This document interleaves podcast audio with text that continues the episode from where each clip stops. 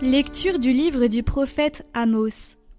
Écoutez cette parole que le Seigneur prononce contre vous, fils d'Israël, contre tout le peuple qu'il a fait monter du pays d'Égypte. Je vous ai distingué, vous seuls, parmi tous les peuples de la terre, aussi je vous demanderai des comptes pour tous vos crimes. Deux hommes font-ils route ensemble sans s'être mis d'accord? Est-ce que le lion rugit dans la forêt sans avoir de proie? Le lionceau va-t-il crier du fond de sa tanière sans avoir rien pris? L'oiseau tombe-t-il dans le filet posé à terre sans y être attiré par un appât? Le piège se relève-t-il du sol sans avoir rien attrapé? Va-t-on sonner du corps dans une ville sans que le peuple tremble? Un malheur arrive-t-il dans une ville sans qu'il soit l'œuvre du Seigneur? Car le Seigneur Dieu ne fait rien sans en révéler le secret à ses serviteurs les prophètes. Quand le lion a rugi, qui peut échapper à la peur?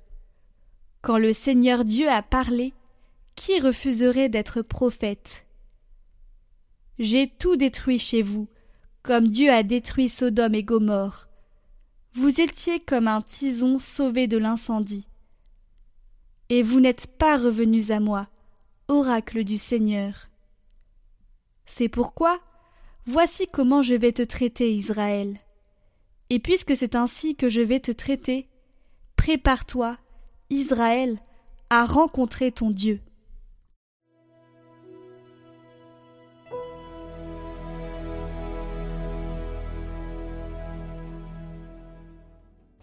Seigneur, que ta justice me conduise. Tu n'es pas un Dieu ami du mal. Chez toi le méchant n'est pas reçu. Non, l'insensé ne tient pas devant ton regard. Tu détestes tous les malfaisants.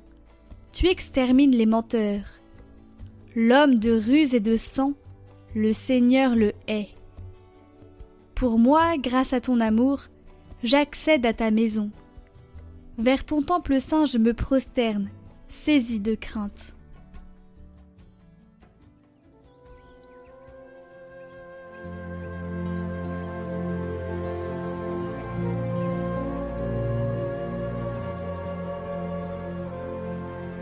Évangile de Jésus-Christ selon Saint Matthieu.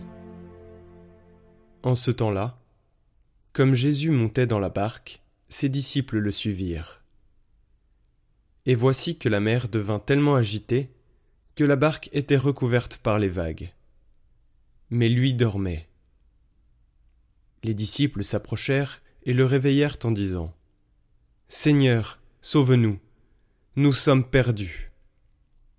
Mais il leur dit pourquoi êtes-vous si craintif, homme de peu de foi? Alors, Jésus, debout, menaça les vents et la mer, et il se fit un grand calme. Les gens furent saisis d'étonnement et disaient Quel est donc celui-ci pour que même les vents et la mer lui obéissent?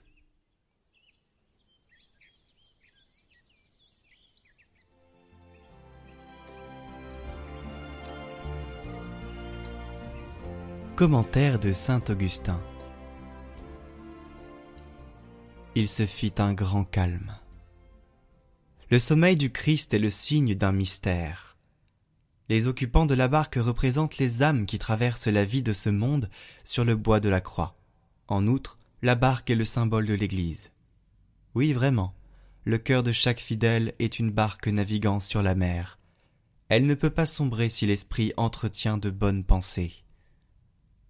On t'a insulté. C'est le vent qui te fouette. Tu t'es mis en colère. C'est le flot qui monte. La tentation surgit.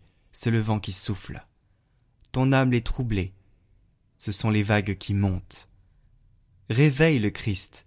Laisse-le te parler. Qui donc est celui-ci pour que même les vents et la mer lui obéissent? Qui est-il? À lui la mer, c'est lui qui l'a faite. Par lui tout a été fait. Imite donc les vents et la mer, obéis au Créateur.